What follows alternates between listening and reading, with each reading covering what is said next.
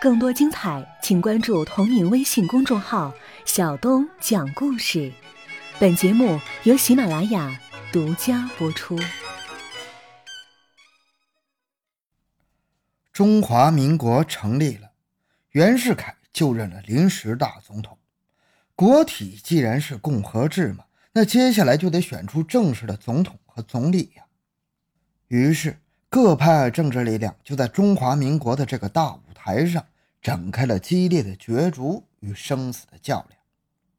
一九一二年八月十一日，同盟会联合统一共和党、国民工党、国民共济会、共和实进会一共五个政治团体，集会于北京的安庆会馆，就合并为国民党一事达成协议。大会推举孙中山、黄兴、宋教仁等九人为理事，阎锡山。张继、李烈钧、胡英等三十人为参议。随后，国民党在国会参众两院的选举中都获得了较多的席位，虽然说还没有超过半数，但已经是国会中的第一大党了。就在国民党人以为大局已定的时候，一贯主张走议会道路的代理理事长宋教仁满怀胜利的喜悦，准备进京与袁世凯商议。组织责任政党内阁了，一桩震惊全国的血案发生了。一九一三年三月二十日晚上十点钟，宋教仁在上海火车站被杀手从背后枪击身亡。案件发生之后不久，枪手武世英与雇凶人应贵新就被捕了。但是在凶手已经抓到，凶手与国务院有关官员的来往电信已搜获，并且。公之于报端，传讯国务总理赵秉勋问话的传票也已经发出。中国正在出现空前的司法独立的时候，孙中山却不顾党内同仁们的反对，一意孤行的决定举兵讨伐北洋政府。他首先命令江西督军李烈钧兵发于湖口，并且向全国民众发表了讨袁檄文。继之而起的是各地的国民党员重新活跃于山林。组织起了一支支的讨袁军、反袁军，杀向了刚刚建立起来的各个地方政府。此时，作为国民党北方支部领导人的郭连生，积极响应孙中山的号令，发动了二次革命，组织讨袁之战。他首先想到的是枪支，自己认识的人里面，当然是崔海山的二十支英国马丁尼。亨利式的来福枪最好了。其次，他想到了人才，在自己的视野当中，最有军事素养的当属骆如丁了。他已经在吴佩孚的部队里当上了副连长。郭连生想到这里，便确定了自己的行动方案，以五叔的身份来到了骆如丁所在的部队，谎称他的义父李芬病危，临终前希望见上义子一面。这个理由太充分了。也太容易让人同情了，所以上司当场就批准了骆如丁的探亲假。郭林生带着骆如丁回到冀州，却并没有去程家庄看望李芬，而是直接向北去往了黄崖关至兴隆县那一带，没费什么周折就找到了仍旧报号有奶娘的柳子大瓢把的崔海山。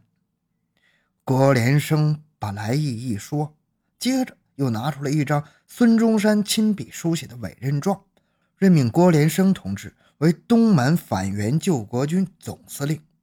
崔海山一看升官发财的机会送到眼前了，那能不干吗？当然就要赌上一把。反正下面咱们拉起来的队伍都是自家人。郭连生怕崔海山的心里还不踏实，又详细的谈起了他的计划。下一步。咱们就去找商大哥，听说他的山林队就在东满一带活动，报号是天行道。你们两家一合伙，我再跟孙中山讨个封号，请他下个委任状，就是你们哥俩领导这支队伍，还有就是咱们大侄子了，都是一家人了。说到这儿，郭连生指了指骆如丁：“ 嗨，没事儿，没事儿。”崔海山已经明白了郭连生这番话的心思。都是自家人，一块干呗。等到二次革命成功了，那你们就是再造共和的开国元勋了。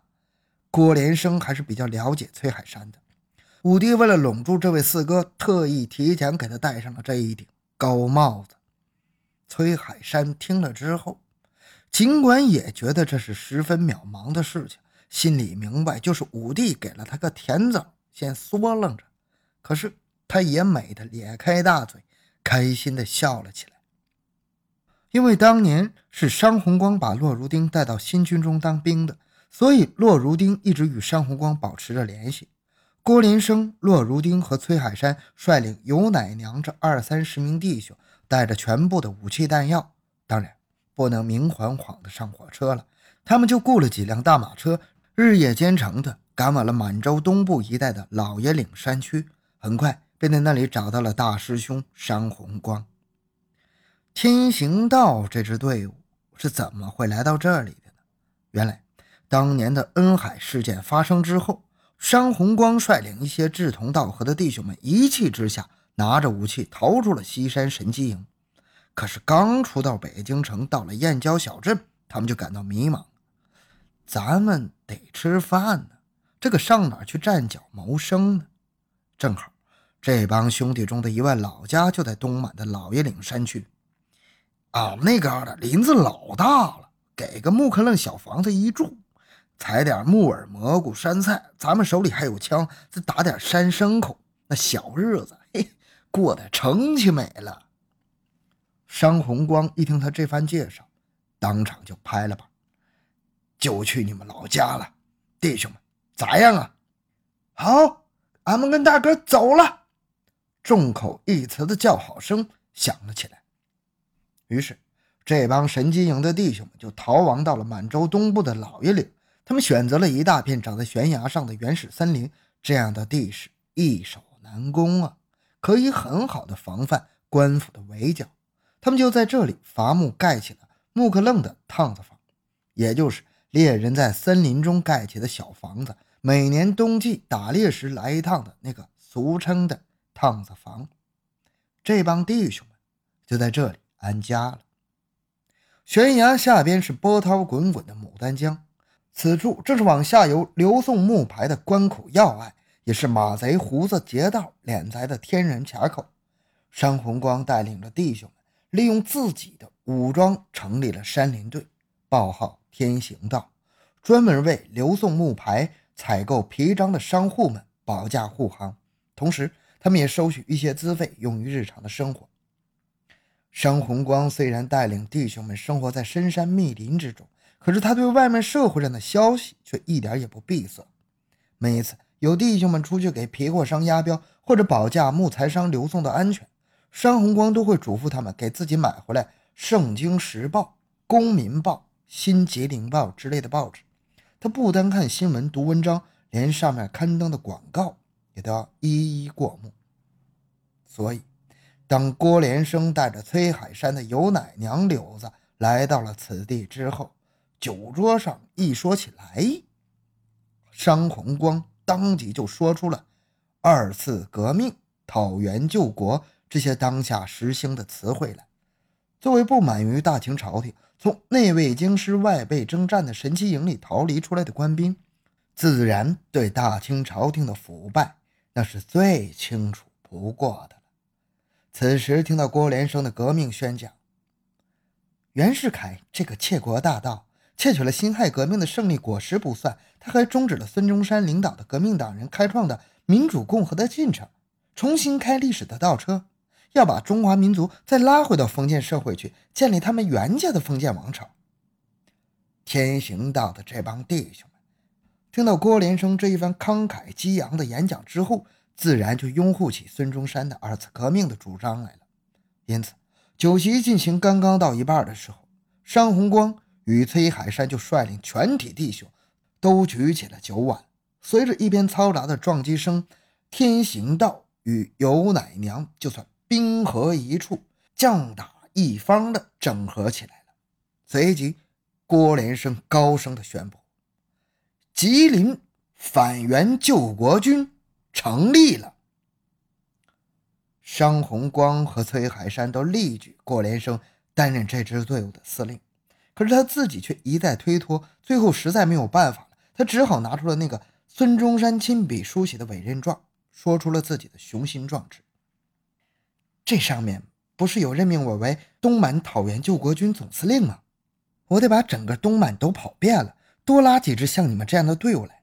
所以说我不能光在你们这儿一处待着，明白了吧？说完，他用眼睛分别看了看山红光和崔海山这两位把兄弟的反应。山红光很坦荡地点了点头，表示听明白了郭连生的意思。而崔海山其实也听明白了，但是他的心里正在盘算着下一步的小九九，所以没有表现任何的态度。同志们呐！郭连生已经改变了称呼，不再叫大伙弟兄们了。中山先生发动的二次革命是比第一次革命还要伟大、还要深刻的革命，是保卫共和的革命，是一场决定中国未来命运的革命。郭连生面对已经喝得红头胀脸的两支队伍的弟兄们，又接着演讲起来：“我们的对手是北洋政府、北洋军阀，是大清朝廷的残渣余孽。”他们的实力还是很强大，单靠我们这一支反袁救国军那是远远不够的。所以我还要跑遍东满去组织队伍，甚至我还要去西满、北满、南满，要让我们的反袁军、讨袁军遍地开花。郭连生以一个有力的手势结束了自己的演讲，酒席上响起了噼里啪啦的鼓掌声。下面我宣布，任命原神经营少长商红光。担任吉林反援救国军司令，崔海山为副司令，骆如丁为参谋长，我担任参议。郭连生特意点出了商红光在神机营里的职务，就是为了表明自己的任命有道理。接着，他看了一眼所有的弟兄们，怎么样啊，同志们？拥护，同意，行啊！已经喝得半醉的两支队伍的弟兄们随意的呼喊着。并且伴以酒碗敲击桌面的咚咚响声，商红光落落大方地站起来，拱手向全体弟兄们鞠躬施礼。崔海山则十分勉强地跟着站了起来，表情不太自然地冲大伙点了点头。他心中的小九九本来就是，郭连生肯定会推脱不当司令，那么自己人多枪好，准能当上正司令。可是他令他没有想到的是，最终却落了个副手的位置。一股怨怒的暗火已经在他的内心深处缓慢地燃烧起来了。等到弟兄们都喝完吃饱散去了之后，郭连生告诉商红光、崔海山和骆如丁他们三个人：“我已经翻过黄历牌了，就选在八月八日的午时十分，咱们就在吉林城内东西南北四个门同时放火。”趁着官兵混乱之际，咱们率领同志们一举占领吉林省都督府，就学革命党人发动武装起义的样子。郭连生看了他们三个人一眼，进一步布置起各自的任务来。